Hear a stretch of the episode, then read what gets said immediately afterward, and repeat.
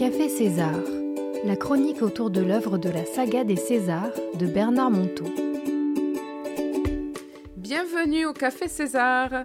Comme chaque semaine, je retrouve mon ami Patrick. Bonjour Patrick. Bonjour Myriam, bonjour à toutes, bonjour à tous. Patrick Fijac, bien sûr, on ne le cite plus pour partager et échanger autour d'une histoire de César. Mais Patrick m'a aussi emmené une nouvelle invitée qui s'appelle Cathy. Bonjour Cathy. Bonjour Myriam. Elle ne sait pas encore où elle met les pieds. Non, Je- pas du tout. Je plaisantais tout à l'heure et donc euh, Cathy va participer euh, à la découverte de cette histoire. Et donc je le rappelle pour Cathy et pour tous les nouveaux auditeurs qui nous écoutent. Euh, César, c'est un vieux sage, c'est un héros des romans de Bernard Monteau, César l'éclaireur et César l'enchanteur. Et Jacques, c'est un jeune homme bien emprunté, un peu timide, un peu maladroit, un peu gauche, qui, euh, qui, voilà, qui raconte ses aventures à ses côtés, car il est tombé littéralement amoureux, entre guillemets, de ce vieil homme. Nous allons découvrir aujourd'hui un extrait qui s'appelle euh, Le programme n'est pas le plan, mais qui est surtout extrait d'un chapitre de César l'éclaireur. C'est parti. Il arriva qu'un jour, Jacques se rendit à Sauveterre pour passer un week-end avec son ami César. Quel délice Deux jours entiers auprès de lui. Quel cadeau Ce prince pour lui tout seul. Jacques avait tant de questions à lui poser. En frappant la porte, Jacques n'oublia pas de cogner ses chaussures contre le seuil, ce qui eut pour effet de l'amuser. César vint lui ouvrir. Un sourire, plus un sourire, cela fit une grande accolade. C'est fou comme chez cet homme le bonheur est sincère et sans pudeur. C'en était presque gênant pour tous ceux qui ne savent pas dire je t'aime. Sans un mot, il alla s'asseoir, invitant Jacques à le suivre. Décidément, il n'avait pas besoin de parler. Il se plaça, répartissant l'espace à qui voulait bien comprendre. Une fois assis, il attendit, mesurant patiemment les effets du jeu sur son hôte, mesurant impitoyablement l'intimité de son invité. Avec lui au moins, cela ne traînait pas, l'ordinaire reprenait tous ses droits, nous rendre vivants. Mais allait-il parler enfin? À peine s'était-il écoulé un siècle que César posa ses deux mains sur la table et dit avec douceur Jacques, mon ami, je ne peux pas te garder. Demain, il te faudra rentrer. Je dois partir à l'aube pour une affaire urgente. Imaginez la douche. Jacques plongé dans un bac à glace. On a tant attendu, on a longuement marché, on s'est fait des idées. Et d'un coup de patte, tout bascule. D'ailleurs, ce n'est pas la chute qui fait mal, mais de voir que l'autre n'est pas tombé. Ah, l'insupportable proximité. César n'avait même pas sourcillé. Et c'est tout juste s'il n'était pas étonné de voir Jacques atterré. Il m'attendait, disait-il. Tiens, mon œil, il m'a bien fait marcher. C'est vraiment dégueulasse de pareilles méthodes. Ah, elles sont belles, ces lettres, mais c'est dans la vie que cela se juge. Il s'en va, d'accord, mais j'aurais très bien pu rester. Ce monsieur se pose-t-il des questions du haut de sa grandeur? Oh non, bien sûr, aucune excuse, aucune raison valable, mais il me prend pour qui? Mais qu'est-ce que je fais là, avec ce vieux fou? Si je pouvais, je partirais sur le champ. Jacques avait baissé les yeux en se tassant sur sa chaise. Il allait exploser et seul, sa bonne éducation émettait encore quelques réserves. Ensuite, il releva la tête, se redressant exagérément sur son siège. Il ne pouvait plus se taire, cette tête insupportable. Il plongea ses yeux, couteau, dans ceux de César et prit son élan.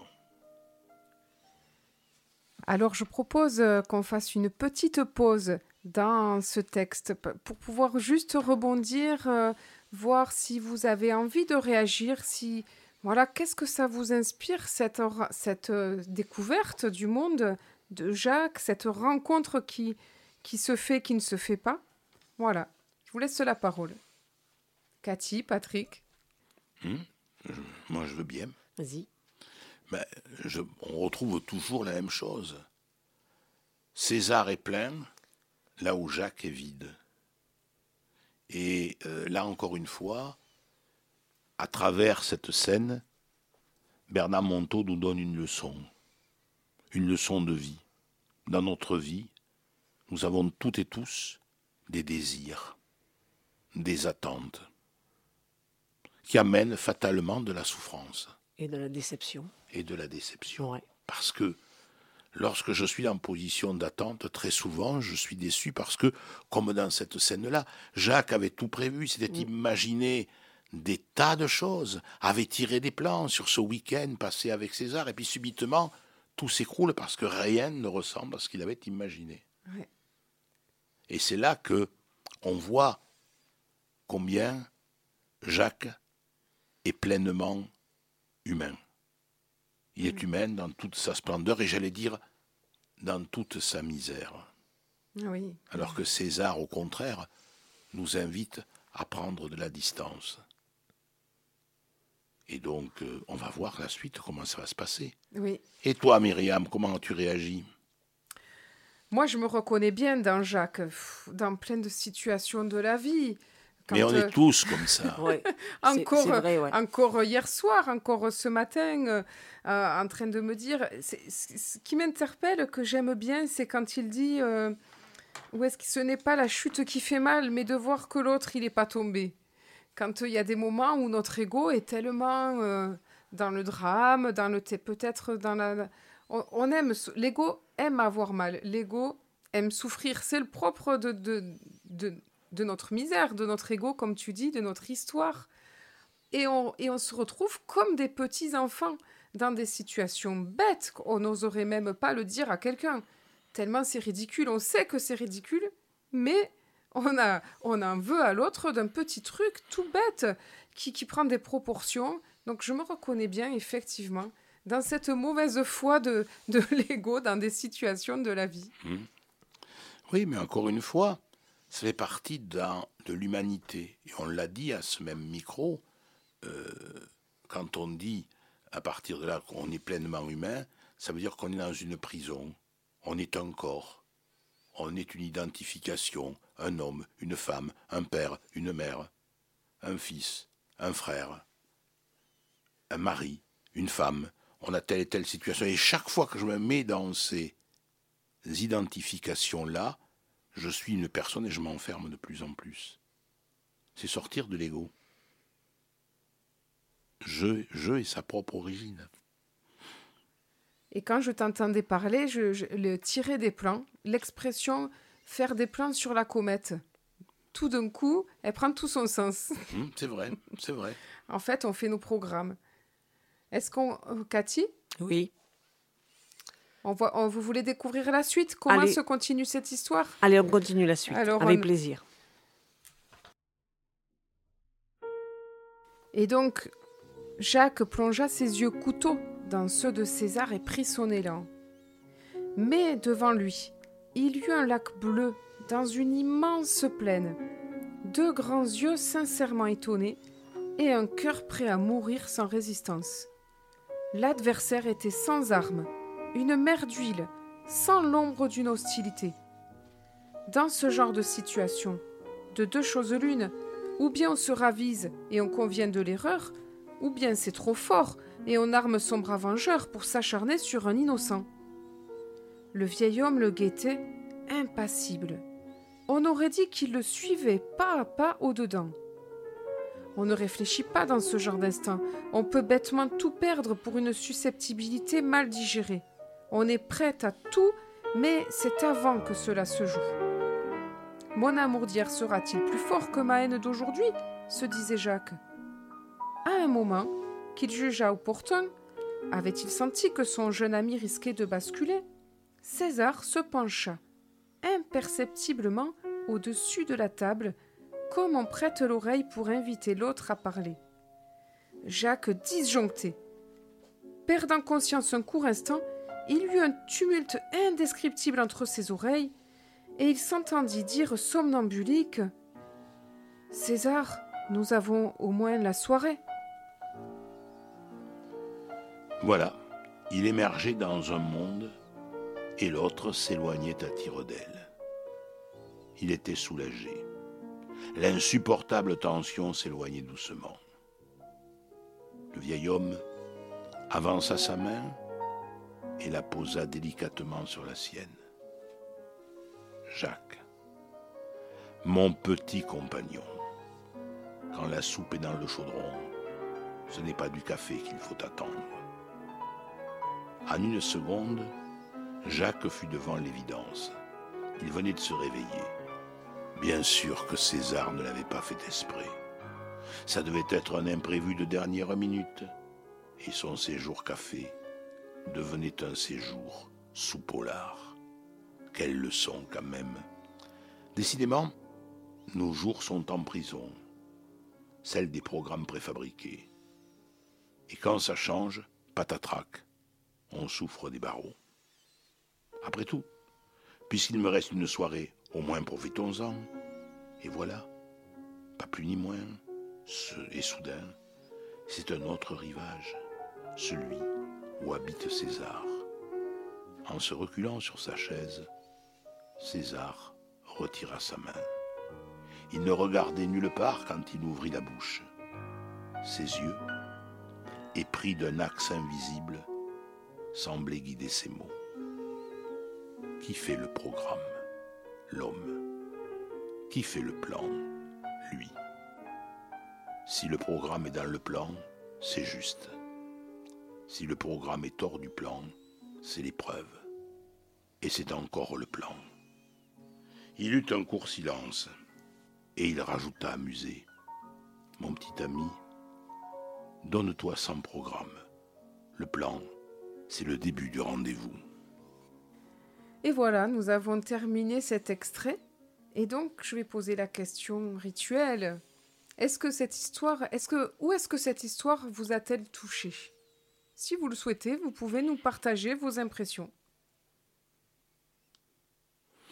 Alors moi, il y a hum, quelque chose qui me gêne euh, sur la dernière partie du texte quand il dit qu'il fait le programme. L'homme, c'est pas, à mon sens, c'est pas vrai. C'est pas lui qui le fait. Mystère. Qu'est-ce qui nous fait marcher? Qu'est-ce qui me fait avancer dans la vie? C'est moi, non. Il y a autre chose derrière l'homme n'est que l'aboutissement de quelque chose, je dirais, d'une forme de conscience universelle, d'une conscience témoin qui fait que, à partir de ce moment-là, j'avance. Et c'est là, c'est dans cette conscience universelle, dans cette conscience témoin, qu'émerge une ébauche qui va devenir ensuite dans la pensée le programme. C'est le fameux, une phrase qui est totalement fausse, c'est le je pense dont je suis de Descartes. Vous pouvez très bien être sans penser. Mais par contre, vous ne pouvez pas être sans conscience. Et on devrait renverser la phrase et dire je suis, donc je pense.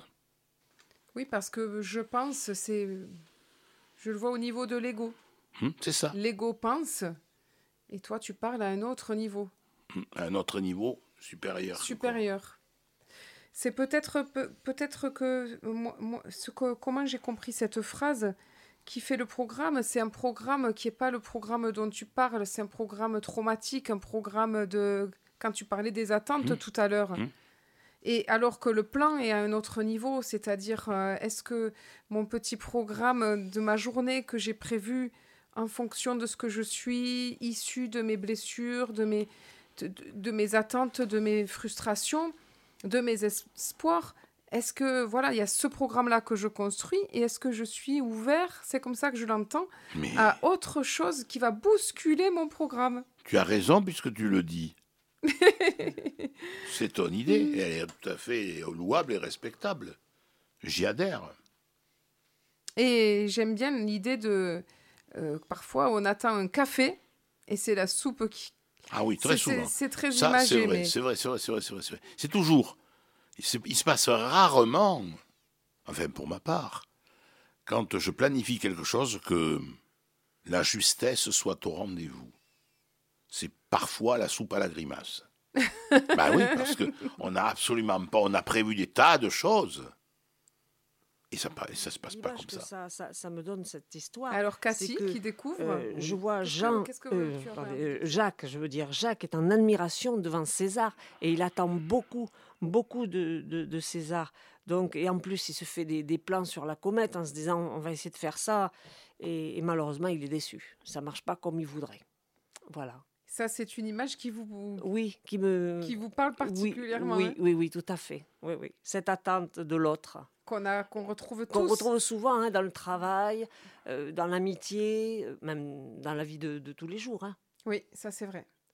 Et alors, euh, comment, comment ne pas être, comment on pourrait faire pour ne pas attendre tout ça de l'autre? C'est ça la grande question. Et oui, et oui, parce que on part toujours dans un projet. On part toujours, c'est vrai, dans un projet de, de, quelque chose.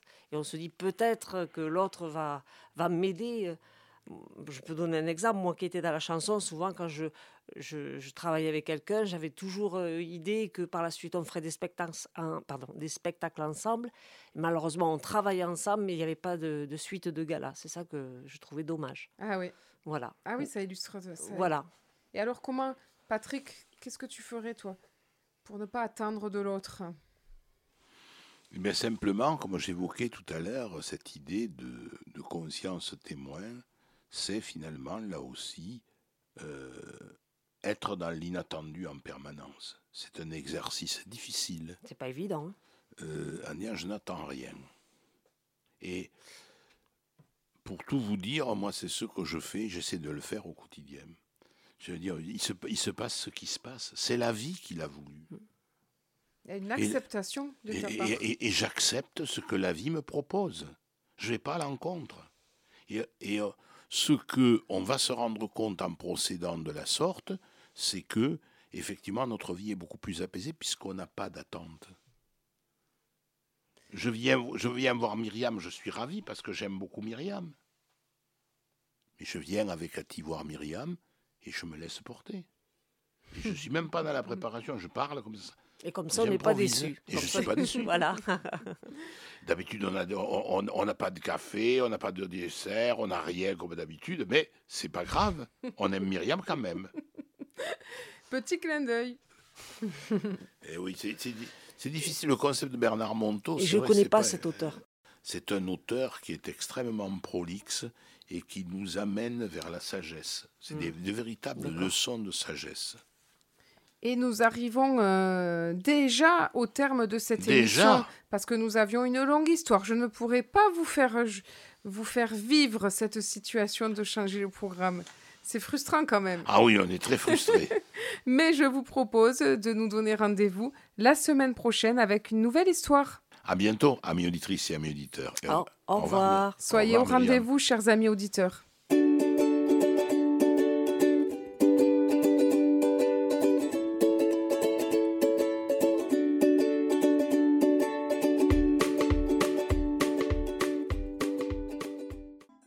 Salut les amis, c'est Myriam. Savez-vous que Café César, c'est aussi un club de lecture? Et vous pouvez m'y rejoindre à Agen un jeudi par mois. Et pour ceux qui sont trop loin, je propose un atelier par Skype. Plein de possibilités de participer, alors n'hésitez pas, contactez-moi à myriam.radiobulle.net ou au 06 40 93 55 91. À bientôt les amis